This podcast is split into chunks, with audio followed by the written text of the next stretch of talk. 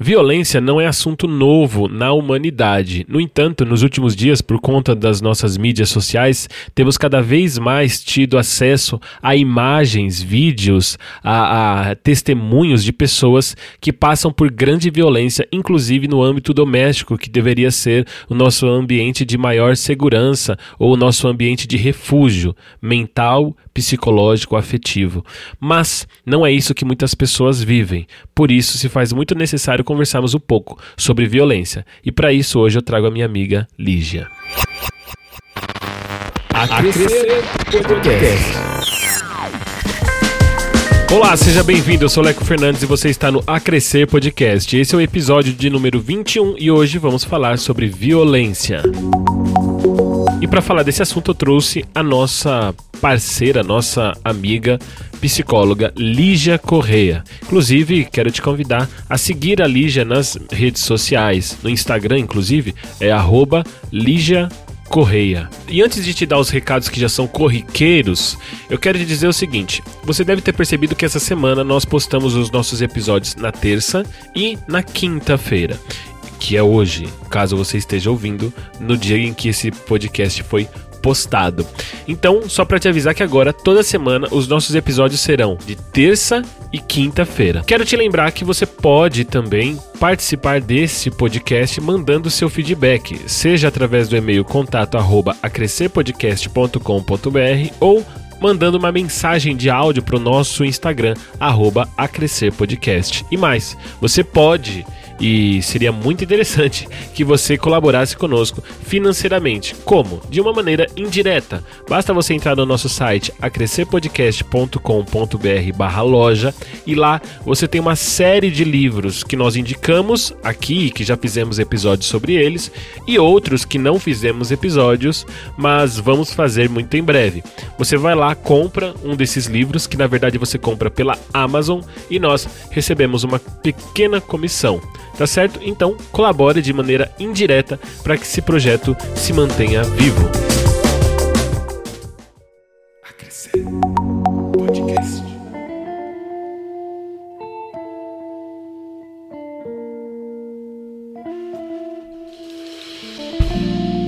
Muito bem, hoje eu tô aqui com a Lígia e nós vamos falar sobre violência. E aí, Lígia? E aí, ó, nós aqui de novo. Muito Mais feliz. uma vez, é isso aí. Bom, como todo mundo sabe, e acredito que a maioria das pessoas viram, se não viram na televisão, porque muita gente hoje em dia já não assiste mais televisão, Lígia, muitos viram né, no Instagram, Facebook, YouTube e tudo mais. Em qualquer uma das mídias que você acessou na semana passada, entre os dias 12 e 16 de julho, a gente teve uma avalanche né, de notícias sobre aquele caso do DJ, que eu não, de verdade, eu não decorei o nome dele. E eu já não conhecia ele antes. E agora não, não almejo conhecê-lo tão cedo. Mas esse DJ é, alguns vídeos foram né, divulgados dele batendo na esposa e uma, umas cenas assim, sabe, horripilantes para mim, pelo menos, de uma de uma agressividade e de uma loucura total, assim. Batendo na esposa, puxa cabelo, e a esposa com o bebê no colo. Para mim, absurdo. E também, um pouco menos recente, mas há uns dias mais atrás, a gente teve o caso também do Lázaro, que foi aquele assassino brasileiro, né? Que atacou algumas pessoas e depois foi capturado e também foi morto.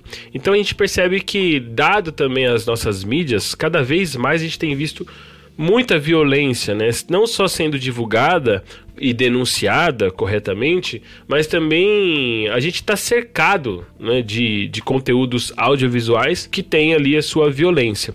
E justamente então se faz necessário a gente trocar uma ideia sobre isso hoje. E ninguém melhor do que ela, a Lígia, que é psicóloga, então que vai poder falar para nós sobre as consequências né, que isso traz, que o ato violento, a violência traz para nossa mente. Sem contar né, que no período da pandemia a gente soube também que a as ocorrências né, de violência doméstica aumentaram exponencialmente. Assim. Sim, sim. As, a violência doméstica ela acaba sendo né, é, um, um assunto mais latente é, e também mais comovente, né? Porque fala de um. Quando você fala de violência doméstica, você está falando, falando de violência em um ambiente onde, idealmente falando, não se deveria existir né? É, esse tipo de, de atitude, né? Uhum. Eu achei interessante que, inclusive, recentemente eu vi uma matéria de uma, de uma mulher que ligou para a polícia fingindo que tinha ligado para uma pizzaria. A policial que atendeu a ocorrência, ela entendeu que a mulher estava pedindo ajuda. E ela lá, ó, meia mussarela, meia calabresa, e ela, a senhora precisa de ajuda? Ela, sim.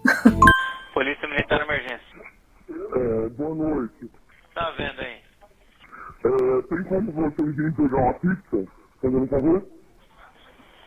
Só tá ligando na Polícia Militar. Andradina. Andradina.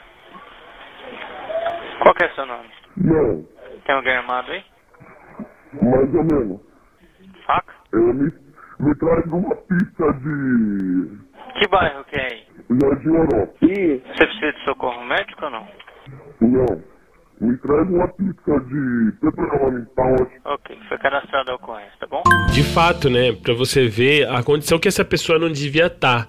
Né? E melhor ainda que ela encontrou alguém que teve a empatia e teve a compreensão, né? De, de ouvir ali o seu, cham- seu pedido de socorro enigmático, mas decifrar o enigma, né? Muito bem, mas vamos lá, Lígia. Quando a gente fala de violência, a gente está falando do que exatamente? O que é violência? Indo atrás das definições, né, em si, o, o- a própria palavra violência, né, a gente pensa em algo como violar, Sim, né, ir contra, é, sem o consentimento de alguém, você forçar, é, ou fisicamente, ou moralmente, ou por coerção, né, ou usando o uso da força mesmo, que seria o ato ou efeito. Né, de violentar, de, de causar a- o, o ato mesmo violento em si. A Organização Mundial da Saúde ela traz uma compreensão, né, que fala que é o uso intencional da força física ou do poder. Aí ele já traz a questão da ameaça contra uma pessoa, contra um grupo, contra uma comunidade, desde que resulte, né, cause lesão, morte, dano psicológico, deficiência de desenvolvimento ou privação. O que também traz uma questão muito interessante, né, a omissão também, sim. como dentro da, da violência. É, quando a gente fala de violência, e até nesse aspecto do violar, né, a gente tem que falar sobre os direitos, né? Porque justamente quando a gente fala sobre. Quando alguém está violentando alguém, é, a- a- agindo com violência, ele está ultrapassando limites que eles não podem ser ultrapassados. Então, assim, cada indivíduo tem os seus limites pessoais, não é? É, então, vamos falar o seguinte, né? Se a gente for, lá, for falar das naturezas da violência, né? A, a violência tem na- pode ser de natureza física, sexual, psicológica, não é? É, de privação, tem alguns tipos de natureza da violência. Então, seria como dizer o seguinte: eu, como indivíduo, tenho um, um limite de toque, né? Então, se eu quiser tocar em alguma pessoa, existe um limite aceitável, seja culturalmente, seja é, é, legislativamente, né? Seja como for, existe um limite. E uma vez que eu violo o limite de força, né? Ou, ou mesmo na intenção ou de objetivo, então eu estou causando uma violência. E a gente se a gente começar a pensar desse aspecto, a gente vai ver que existe muito mais violência do que a gente imagina.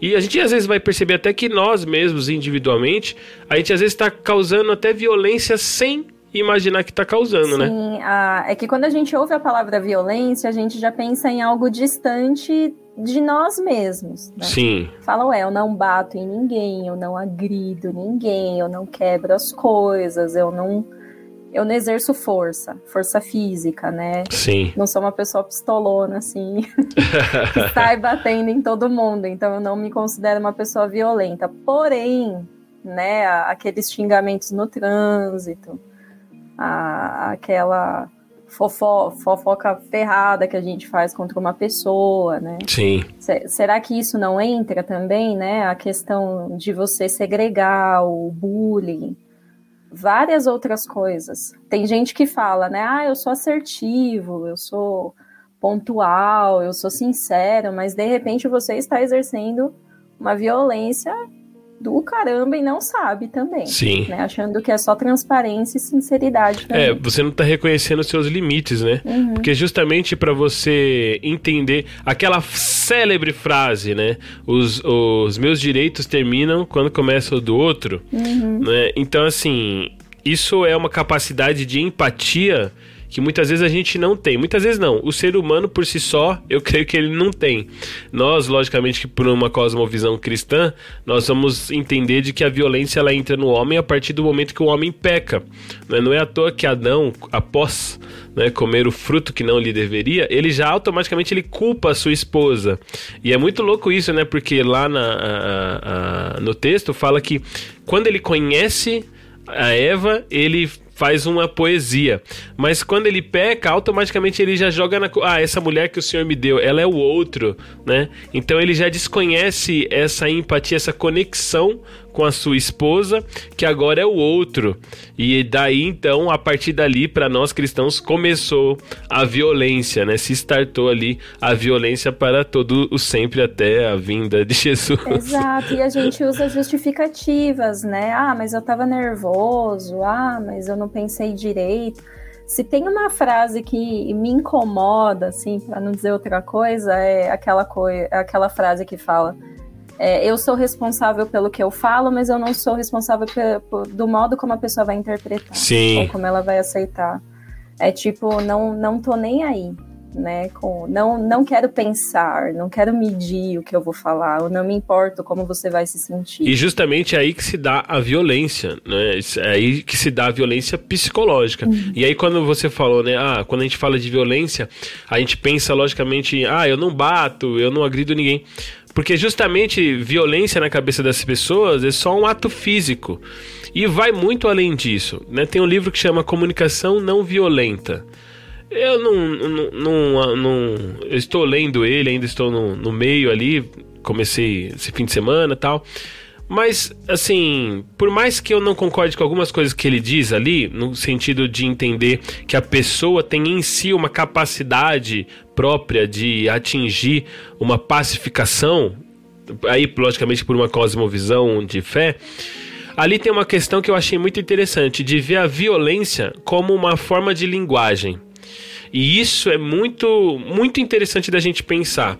Porque se você entender a violência como uma forma de se comunicar, a gente vai. Aí, aí a nossa cabeça vai explodir.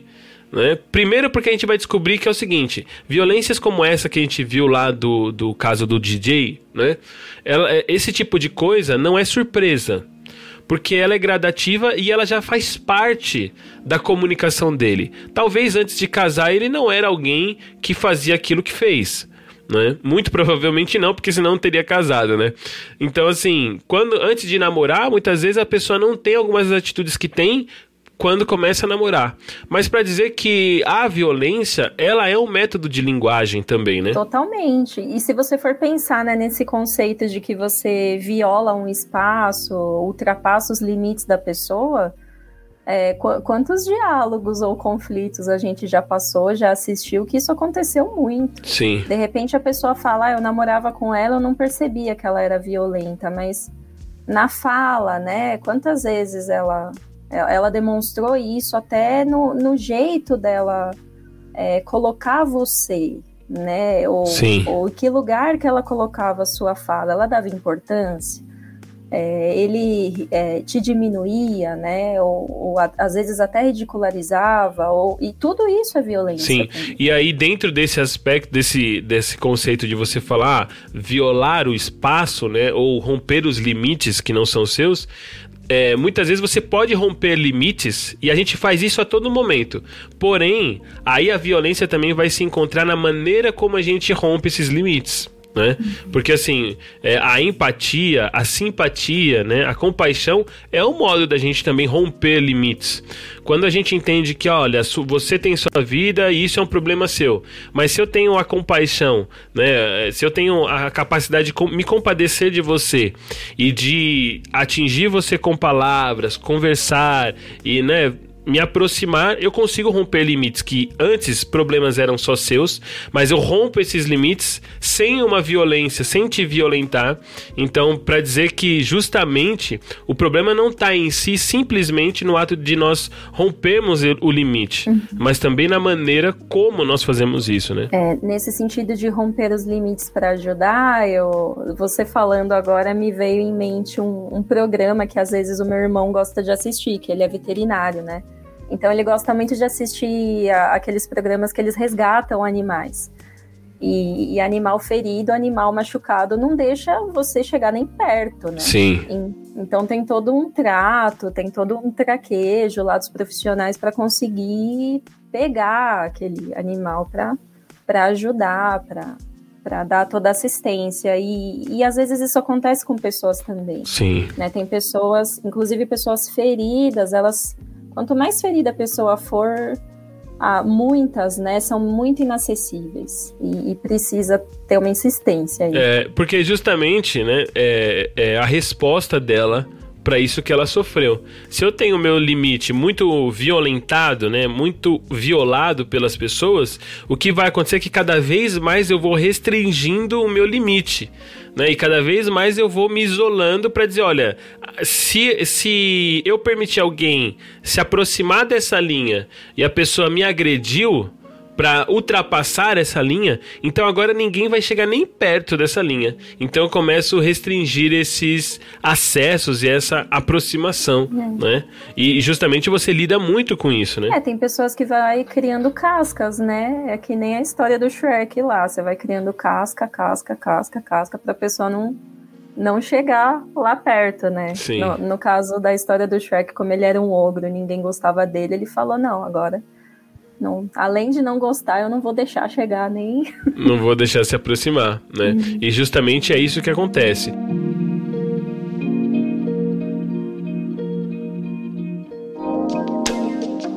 Quando fala em violência, isso me remete muito à questão da emoção que seria responsável, né? Digamos assim. E aí me vem o, todos os divertidamente na, na cabeça, né? Sim. E a raiva é, seria a emoção responsável. Mas é interessante porque assim, né? A, a, a raiva em si, ela ela tem uma função, um objetivo, né? Todas as emoções ela tem um, um objetivo, um porquê, né? Por que, que nós temos emoções? A gente tem emoções para poder se expressar, para não explodir, para despressurizar, para poder né, transferir, é, transformar aquilo que nós estamos passando em, em emoções. É, é, mais, é mais por expressão, né? Geralmente as emoções elas são causadas, né? Existem fatores assim que, que nos leva a, a desencadear as emoções. Muitas vezes a gente confunde isso com um sentimento. Sim. Né? Ah, eu estou sentindo, eu tenho sentimento de raiva. É um pouco é, contraditório isso, né? E, e eu achei engraçado porque eu comprei um livro sobre emoções e às vezes a gente bagunça, né? Acha que emoção e sentimento é a mesma coisa, Sim. só que não é. Mas então, mas você tá querendo dizer o seguinte, que então a raiva, ela é uma emoção, mas não é um sentimento, uhum. certo? Mas qual que é o sentimento que gera a, essa emoção, a raiva? Qual é o sentimento que antecede, então, essa emoção? Geralmente é algum evento, né? Não, não um sentimento em si. Na verdade, o sentimento é posterior à emoção. Porque a emoção ela é feita em três partes: a sensação, que é o que a gente pode chamar de sentimento, os pensamentos e as vontades, que seria o ímpeto, o comportamento. Então é, é interessante dissociar isso, porque às vezes a gente fala, eu estava sentindo, eu não tive escolha. Sim. Não, você teve escolha, sim.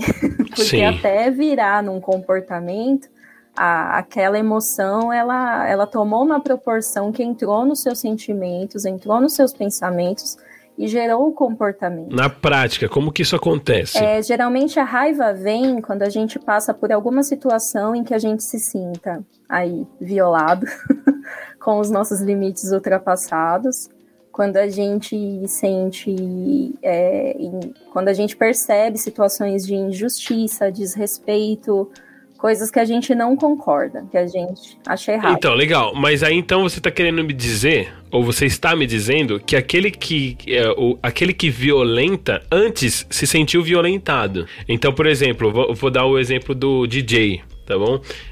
Quando ele vai atacar sua esposa, não é? E então antes ele se sentiu na condição de violentado para ter aquela. Não estou, logicamente, que eu não estou justificando a atitude não. dele. Só estou querendo dizer o seguinte: que o, o aquele que violenta, assim, ele não se compreende. É, ele, digamos assim, ele não se conhece tão bem. Sim. Porque com certeza haviam questões que geraram e, e criaram esse comportamento. Sim. Criaram essa personalidade, digamos assim.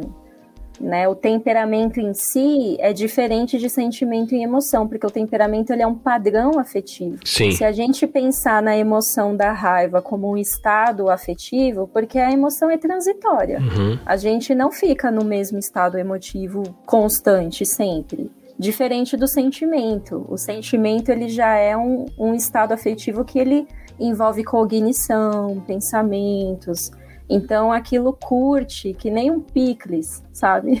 Sim. e vai pegando aquele sabor e vai transformando. Tanto que a gente fala, tem, existem pessoas que são iradas. Sim. Né? Elas mantêm essa constante. E é interessante porque, assim, é um processo retroativo, se você for pensar, porque a raiva, ela descarrega uma química no nosso corpo. Uhum. Né? Descarrega, vai, adrenalina, libera um monte de substância ruim, digamos assim.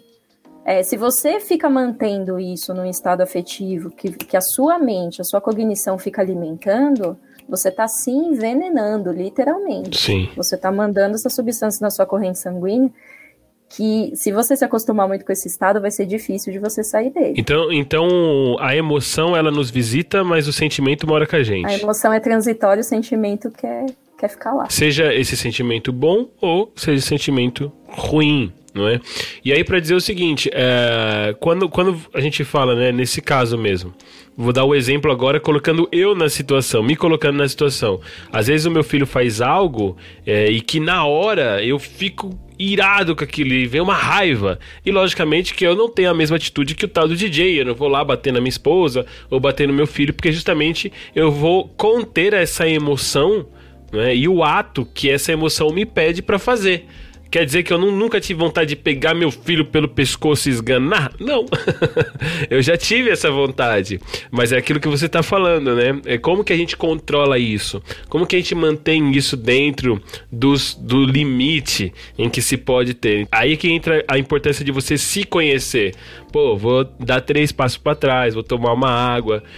A violência, ela não aparece de surpresa quando você é, casa com uma pessoa e ela passa a te violentar, né, a te agredir, isso já estava de alguma maneira é, mostrado antes. Você já tinha uma pequena amostra disso no namoro, no noivado e tal.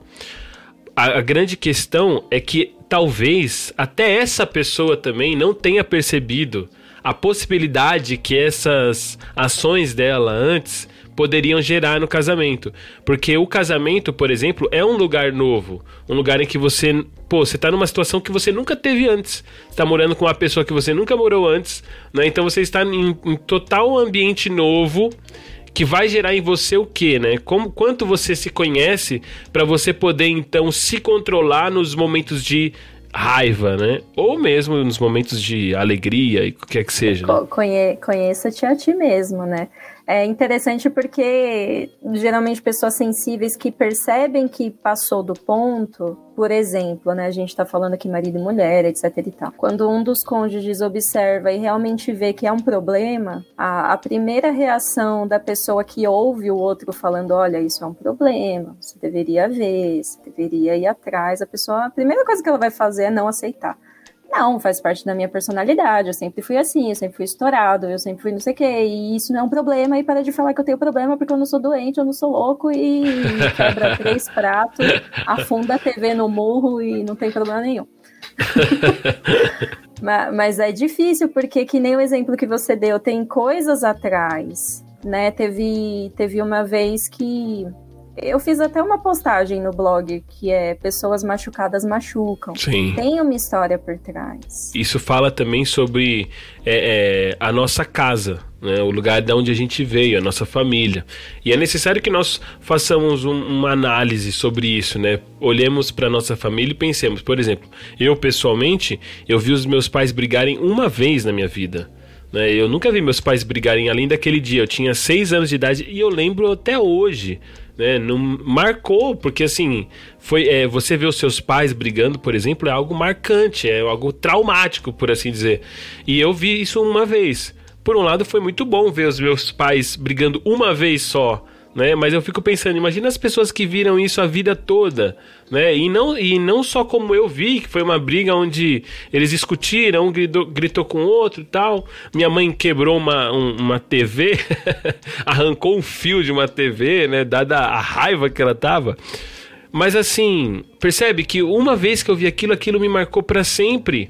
E também eu percebo que aquilo contribuiu para minha vida no sentido de eu não querer ser uma pessoa agressiva, violenta. Eu nunca fui de brigar, tal, mas eu sei como esse evento colaborou. Então assim, agora imagina pessoas que veem isso desde, desde bebê dentro de casa, né? Vê agressividade, palavras duras, violência, é, é, é, violência verbal, violência física, né? Imagina para uma criança que vê isso sempre, o que, que ela vai se tornar, né? O que, o, o que, que ela conhece de limite das pessoas? Porque uma criança, ela entende de limites quando ela vê o pai, a mãe, os irmãos, mas o que, que uma criança que viu isso a vida toda vai entender sobre limites dela mesmo e dos outros que estão à sua volta, né? Sim, na, na faculdade, a minha professora de psicologia jurídica, no estágio mesmo, no último ano de faculdade, ela estava explicando, né, por que, que a gente vê tanta repetição de padrões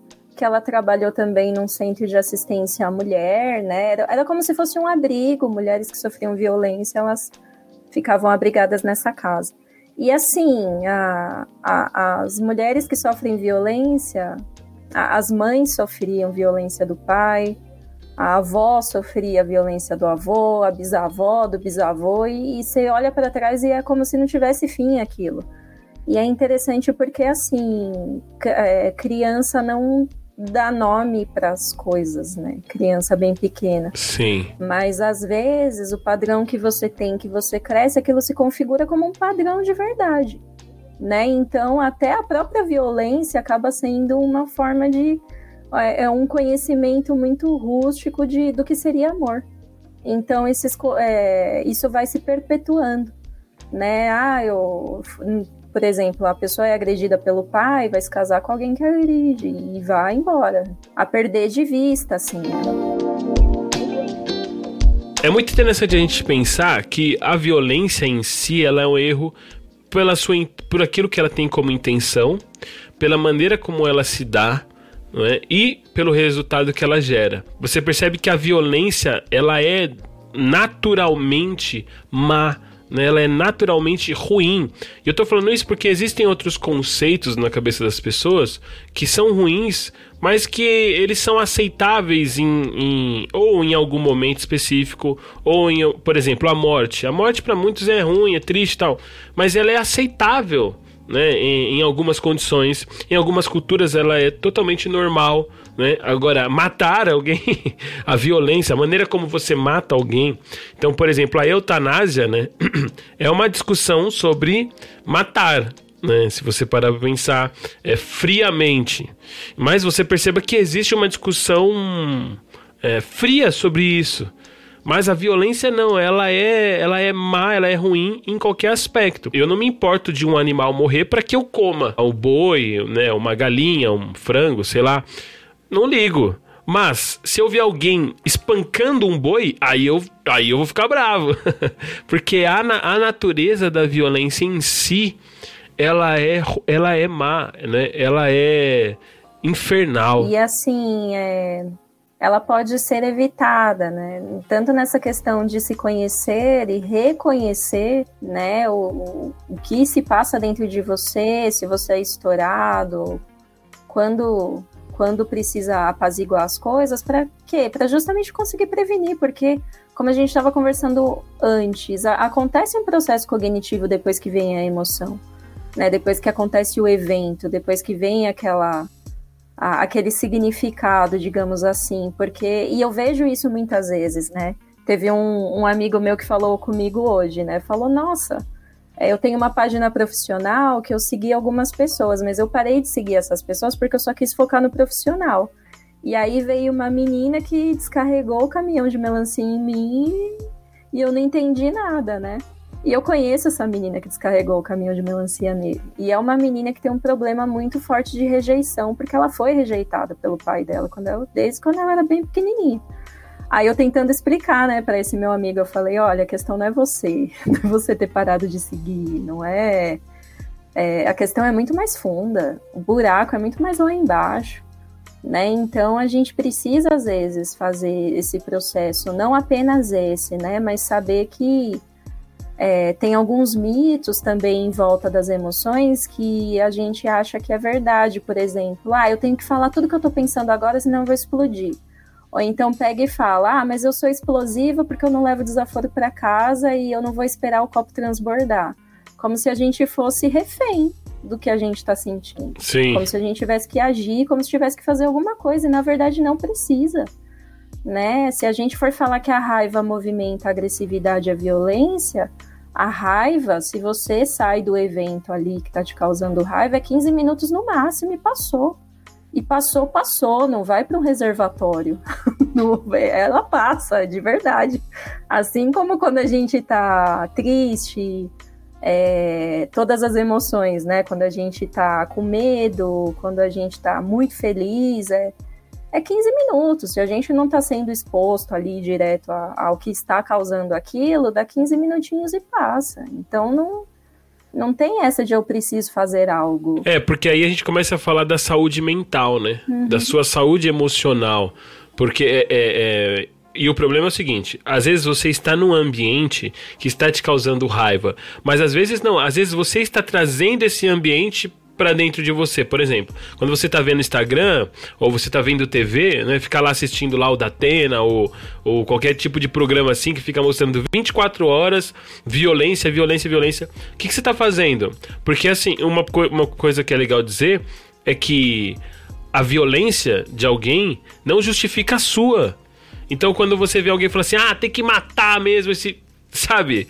Poxa, mas você não tá percebendo que você tá incutindo no mesmo problema que ele? Ele que causou violência e aí você vira, ah, tem que matar esse DJ, tem que se eu pego esse cara, eu pego um taco de beisebol. Aí você fala, cara, que absurdo que você tá falando, porque você tá incutindo ah, mas eu tô só falando, eu não vou fazer. Tudo bem, mas percebe que você tá.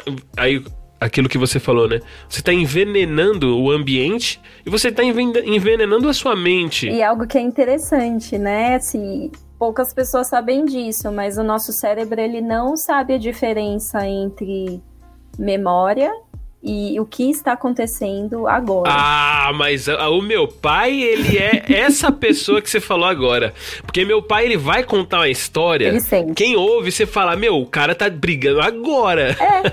mas não, ele tava contando só o que aconteceu hoje de manhã. E é, automaticamente ele fala, ah, me traz o um café ali.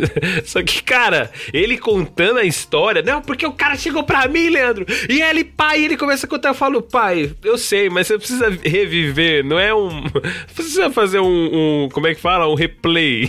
Só conta a história. Mas, mas é isso mesmo. Tanto que, assim, né? A, quando a gente fala do perdão, é, é, quando a pessoa ela traz a lembrança sem carga afetiva nenhuma. Sim. Se a pessoa traz a lembrança parecendo que aquilo aconteceu agora, meu, seu cérebro tá, tá lançando todas as substâncias que lançou naquela vez mil anos atrás quando aconteceu.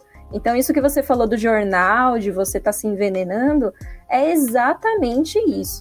Não aconteceu com você, é, é outra coisa ali, mas está no noticiário, só que você está trazendo aquilo como se fosse com você. E, e não é diferente. Não é diferente. Eu percebo muito claro, assim, em, em atendimentos também na igreja e tal, quando a pessoa fala de um problema, você sabe claramente quando ela já foi curada daquilo, quando ela já foi tratada e quando não pela maneira como ela reage emocionalmente ao seu relato. Quando a pessoa fala com perdão, você percebe que não tem alteração de emoção nela. Ela resolveu aquilo. Ela trata do assunto, ela fala, ela conversa, ela cita o nome. Agora, você vê quando a pessoa ainda não.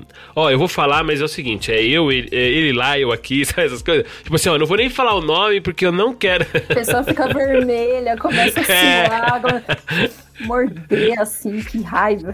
Sim, mas é muito interessante saber disso cientificamente que pro cé cérebro, pro cérebro, não tem diferença entre o fato e a lembrança dele, a memória dele, até que então você tenha resolvido. Exato. Né? Até que você tenha perdoado, para você ver o poder, né? O, assim, para você ver o que gera o perdão e como o perdoar é necessário, né? E também como perdoar é uma decisão, e não um sentimento também, né? Exato. O sentimento vai sendo tratado depois da decisão, porque. E eu falo muito isso, assim, para amigos e pacientes. Eu falo: olha, tem coisa que não vai bastar você perdoar só agora. Você vai ter que perdoar quando você lembrar também. E vai ter que Sim. fazer esse exercício até Deus sabe quando, porque você falou das consequências, né, da violência, Sim. coisa e tal. O estresse pós-traumático é isso. Uhum. A pessoa que tá, sofre de estresse pós-traumático, quando vem a lembrança, ela sente tudo de novo. E ela sente na mesma intensidade. Sim. Né, o pessoal que voltou da guerra, né, tem vários filmes também a respeito, mais depoimentos, Sim. relatos, várias coisas. O que que acontece? A pessoa ouve um barulho que lembra tira, ela já agacha, ela já fica em estado de alerta, ela já começa a suar frio, ela já começa a ter aquela, aquela crise, aquele ataque, aquela coisa. Por quê? Porque a, a rede neural tá bonitinha ali, fazendo o caminho dela e Sim. fazendo você sentir tudo aquilo de novo, como se estivesse vivendo de novo, é reviver. Isso é interessante porque o ambiente de escola é um ambiente onde muita violência acontece. Não violência física, às vezes violência física também, mas muita violência psicológica, às vezes acontece, que é o que a gente chama de bullying. Uhum. E aí, às vezes, a gente vê no ambiente de trabalho ou em qualquer outro lugar, quando a pessoa ela tem a memória daquilo que aconteceu com ela na escola, né, ou daquele ambiente, como automaticamente também ela volta para esse lugar, né? E ela age como um soldado que voltou da guerra,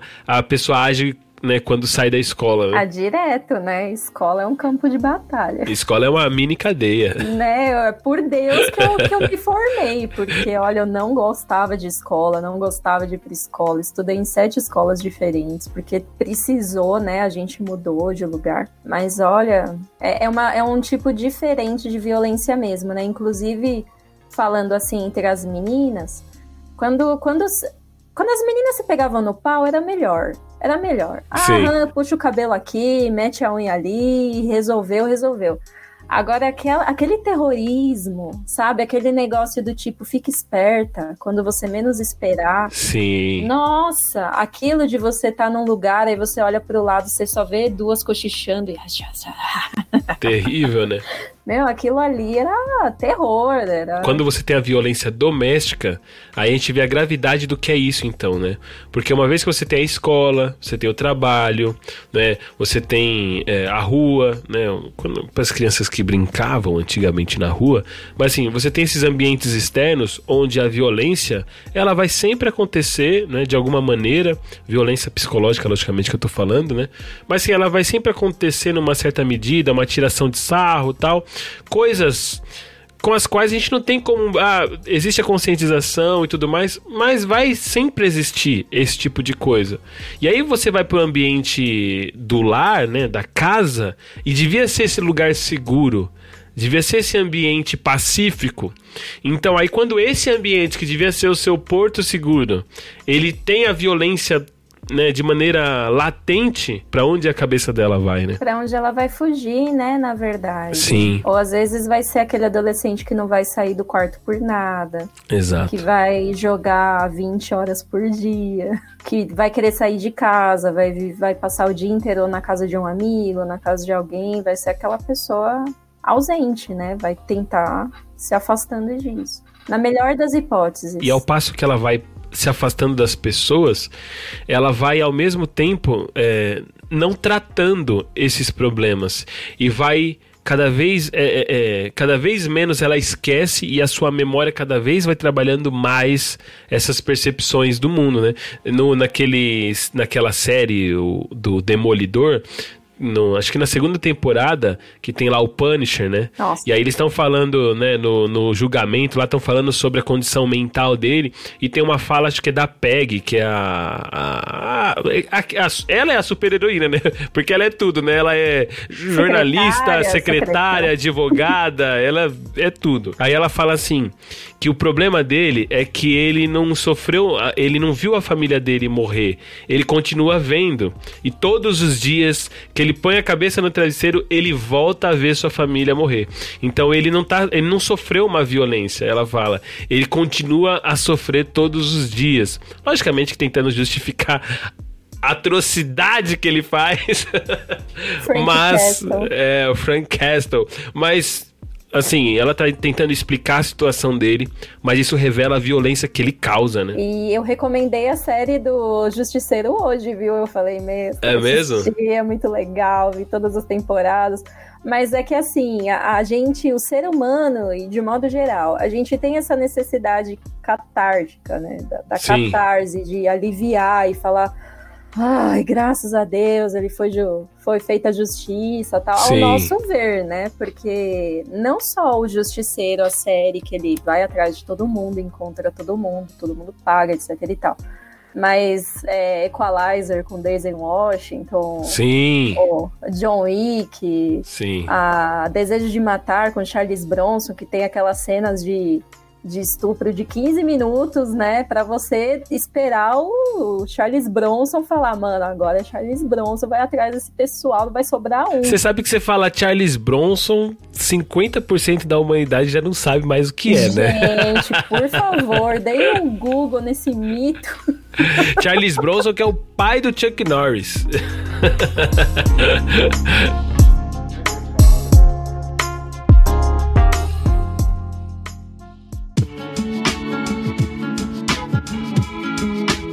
Partindo para a parte prática, né? Quem tá curioso aí para saber, tá, como é que eu freio, refreio, sei lá, né, do, co- como é que eu faço para não partir para ação? Porque a violência é o ato, né? Tá na própria definição. Sim, Violência é quando acontece. Então, antes de acontecer, né, da, da mesma forma como a nossa, é, a nossa mente controla o nosso corpo, digamos assim, né? Eu tava lendo um textinho sobre psicossomático e é praticamente isso, né? Quando o nosso corpo começa a sentir os efeitos da, da nossa mente, né? Se a nossa mente adoece, o nosso corpo adoece e sente também. é, é, o que você está falando é das doenças psicossomáticas, né? Aquelas que são Isso. causadas por pro- problemas psicológicos ou mentais. né? É, mas o nosso próprio corpo reage às nossas emoções. Sim, sim. A, a raiva mesmo faz o nosso coração bater mais forte, faz a gente ficar com o rosto vermelho, a gente começa a transpirar, tem gente que começa a tremer, né? Então Sim. já existe uma reação natural do corpo como resposta à emoção da raiva. É, na Bíblia a gente tem um exemplo clássico, né, de quando Jesus está prestes a ser entregue, que ele sua sangue, né? Uhum. Hematirose, agora não lembro o nome desse evento, mas ele sua sangue, né, pelos poros, dado a condição emocional dele ali na hora, né? Sim, tamanho desespero que rompe os capilares, né? Sim, Aí o suor, o sangue se mistura com suor. Mas assim, da mesma forma que a nossa mente consegue causar essas reações no nosso corpo, o contrário também é verdade. O nosso corpo também consegue acalmar a nossa a nossa mente. Exato. Então, assim, isso que a gente falou sobre se afastar do evento que está causando, né? Você tá ali no meio da bagunça, no meio da briga, no meio da discussão, no meio do evento que está causando a ira, a raiva, sai. Né? Sai. E isso eu ouvi uma avó, a avó de uma amiga minha falando, falou, minha querida, precisa no máximo duas pessoas para ter uma briga. Então se só tiver uma, uma pessoa vai ficar louca, batendo a cabeça na parede, ou ela vai ter que ficar quieta. é verdade. Então, ela falou, seja a corajosa, porque precisa ter muita coragem para fazer isso, sai. Sim. Pega suas coisinhas, ó, vou dar uma volta no quarteirão, vou, vou ali na padaria vou me trancar no meu quarto, vou no banheiro, vou, vou qualquer lugar, sai, se afasta daquilo que está causando, né? Por quê? Porque naturalmente, automaticamente, você já vai começar a se acalmar com isso. Se mesmo assim não conseguir, respira. As pessoas não entendem a importância mágica, mística, divina da respiração. é verdade. Não é conto da carochinha. Gente. E é pura verdade, porque a raiva também, e essa. Não a raiva, mas a emoção tomando controle da nossa vida. Do, do, do, é, da nossa vida no sentido físico, né? A emoção tomando controle do nosso físico nada mais é do que uma incapacidade, incapacidade nossa de respirar. Né? É o primeiro sintoma disso, né? A gente já não oxigena mais o cérebro e a gente já não tem mais controle nenhum sobre nada, né? Não, a razão foi embora. A razão Sim. vazou. Quando a gente já tá tomado pelas emoções, a razão não adianta. A gente fica cego, surdo, mudo e doido. Né? Então precisa voltar à razão e a gente tem escolha. Sim. Né? Às vezes a gente acha que não tem escolha, que foi dominado ali, mas a gente tem escolha sim a gente não tá tão à mercê das nossas emoções. Respira fundo, se afasta, né? Se afasta do que tá causando. Respira fundo e, meu, outra coisa, né? Começa a pensar, começa a colocar o pé no chão, começa a se ver naquele olhar de drone, né? Deixa eu, deixa eu analisar Sim. essa situação aqui como se eu não tivesse nela para ver se eu entendo direito e dá o tempo, dá o tempo que der, depois volta, depois conversa, depois fala, depois faz alguma coisa. Não precisa resolver na hora também. É, porque justamente o ego é um grande problema nessa hora, né? Se você não te. É, para você sair, você precisa ter humildade. no meio de uma treta nervosa, né? Onde egos estão sendo. Né, colocados um à frente do outro para saber, por exemplo, falando do casamento mesmo, é, pô, tá ali aquela discussão e o bicho pegando e a questão é, quem é que vai ter a última palavra? E esse é um problema, né?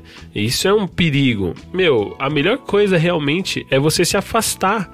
Se afasta, dá um tempo, espera, respira, toma água, como o pessoal fala, né? E uhum. esse tomar água é justamente para você respirar, porque vai tomar água sem respirar pra você ver se não morre. Se todo.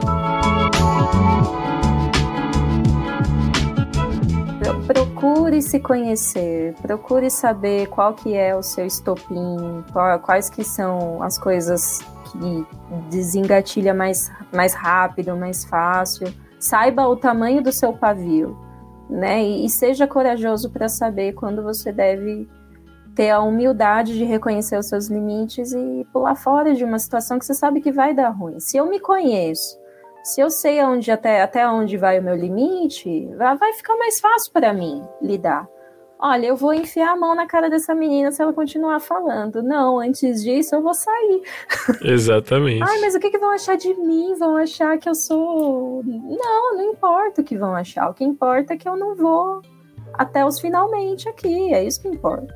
Eu tenho escolha, não, não preciso passar por E mais, né? Se você é um cristão vai orar, meu, porque justamente, né, é, a pacificação, né, os pacificadores, eles são, eles são bem-aventurados. Mas assim, dizer que, de fato, esse domínio próprio é um equipamento do Espírito Santo na nossa vida. E é, é necessário que é um fruto do Espírito Santo, mas assim, como equipamento mesmo para você usar. Tipo assim, vai acontecer no mundo, você vai ter aflição, tá ligado? Vai ter problema, vai ter pessoa é, é te confrontando, vai ter pessoas querendo tirar você do limite, vai ter pessoas que sofreram violência tentando te violentar. Só que, cara, você tem que ter o domínio próprio. Primeiro, para você compreender a situação em que você está envolvido, não responder em violência, porque aquela famosa também frase violência gera violência é uma verdade, é um fato. A violência, ela a mãe da violência é a violência sabe? É um, e é um ciclo sem fim. A gente hoje está na condição que a gente está hoje e, e, infelizmente, né, é, essa mídia que fatura muito em cima de violência, por quê? Porque todo mundo, apesar de estar tá cheio, de saco cheio já de violência, mas se alimenta ainda disso e não percebe que o seu coração vai se envenenando e vai cada vez mais querendo ter isso. E, pô, não é à toa que é, é, em YouTube, YouTube, o auge do YouTube hoje é essas, essas aspas que todo mundo lança, que é polêmica, e polêmica para gerar o quê? Né? Discussão, debate, violência. Twitter é a casa da violência, né? e agora o Instagram cada vez mais tá tomando essa, essa frente os discursos, as discussões políticas hoje é só violência de um lado pro outro, da esquerda pra direita, da direita pra esquerda, sabe? E não existe um, um senso, sabe? Não existe razão, não existe alguém que pare, uma moderação para falar: peraí, vamos ver qual é o fato, quais são os fatos, né? vamos ver quais são as questões, quais são os problemas a serem resolvidos, porque a violência não vai resolver o problema, seja qual for. Seja, seja no âmbito doméstico, seja no âmbito público, seja na escola, seja no trabalho, a violência ela não vai resolver o problema. Ela só vai gerar mais um problema, né? Que fecha com a dica finale fatality. Cuidado, presta atenção com o que você tem alimentado a sua mente, né? Tem um provérbio chinês que fala que tem dois cães que moram dentro da gente. Um bom e um louco, né? É, se você quer saber qual que tá ganhando, é só você ver qual que você tem alimentado mais. Sim. Você não quer a loucura crescendo dentro de você no alimento. Na nossa cosmovisão, a gente vai falar da carne e do espírito. Né? O que, que a gente tem alimentado? Né? Quais são as obras da carne? Quais são os, qual é o fruto do espírito? E aí também fala disso, né? Do que a gente tem alimentado poxa, hoje em dia cada vez menos as pessoas têm TV. Isso é uma coisa boa, né? Dado a produção audiovisual da TV aberta, hoje cada vez isso é melhor. Mas assim, também quando a gente vai para os nossos streamings aí, né? E o nosso tempo à toa, o que a gente está fazendo com ele? Pô, vamos ler, vamos, vamos ouvir podcast, sabe? Vamos ouvir umas paradas que vai, vai edificar, vai construir a Bíblia é muito clara sobre isso, né? O que que edifica? Pô, se alimenta do que edifica, meu. Mas a gente gasta muito tempo com violência. Não estou dizendo que a gente não tem que estar tá informado, tem que estar tá atento. E aí, uma última dica, né? Não uma última dica, mas um último bloco aí que a gente tem que falar é: esteja atento para as violências alheias, sabe? A gente, eu vi nessa semana que passou lá, que teve o caso do DJ, eu vi uma charge muito interessante, né? Em briga de marido e mulher, aí aparece uma colherzona assim, dividindo o marido ali da mulher, pega o marido e põe na cadeia. E eu achei muito interessante essa charge, porque é isso mesmo, a gente tem que meter, o colher, meter a colher tá tendo violência, a gente tem que se intrometer para proteger, com cuidado para não gerar mais violência, né, que a gente corre esse risco, mas a gente tem que ter sabedoria para parar a violência, para estancar essa violência, né? Não ser omisso, né? Porque a omissão, ela é também uma violência, né? E ela também está aí no hall das violências, né? Ou da, das naturezas da violência, né? Então, assim, se você tem visto alguém sendo violentado, comunique, né? Busque pessoas que possam te ajudar. Se você não tem capacidade para isso, o que eu entendo, porque não é uma situação fácil, Existem pessoas, existem meios para isso. Você tem, a gente tem hoje no Brasil uma delegacia própria né, para denúncias de violência doméstica, não é? Então assim, a gente tem que estar tá atento com as pessoas, tem que estar tá atento ao nosso lado. Muitas pessoas, muito do que a gente vive hoje é por causa de omissão de pessoas ou por causa realmente de ignorância de algumas pessoas que não sabiam, né, que, se que aquilo se tratava de uma violência. E como a gente falou, existe mais violência do que a gente imagina. Ela está mais aos nossos olhos e próxima de nós do que a gente imagina. Tem, além do Disque 100, né? Eu não sei como é em outras cidades, mas aqui em São Caetano, principalmente criança, adolescente, você não precisa ligar para um Disque Denúncia. Você vai na vara da família aqui, é na hora. Bom, então tá aí. Essa foi a minha conversa com a Lígia sobre violência. Logicamente que você já ouviu muitas coisas sobre isso. Você já teve acesso a muita informação sobre violência doméstica, sobre violência no trabalho, sobre violência na escola. E você sabe meios de resolver isso, ou você sabe formas né, de encontrar ajudas para isso. Essa aqui foi uma tentativa de trocar uma ideia sobre isso. Eu tenho certeza que você aprendeu muita coisa com a Lígia, porque eu aprendi coisas aqui impressionantes. Essa de que o cérebro não compreende o que é memória e o que é o fato no instante que se, que se está vivendo, essa para mim... Neurociências, né? Tem uns filmes legais, assim, que explicam esses processos neurológicos e é muito interessante, né? A, a, o funcionamento das redes neurais é onde se instala o trauma e, e, isso que você falou, né? Enquanto a pessoa não resolve, ela revive. Isso é estressante demais. Muito estressante. É muito estressante. A pessoa não descansa, Lígia. A pessoa não descansa.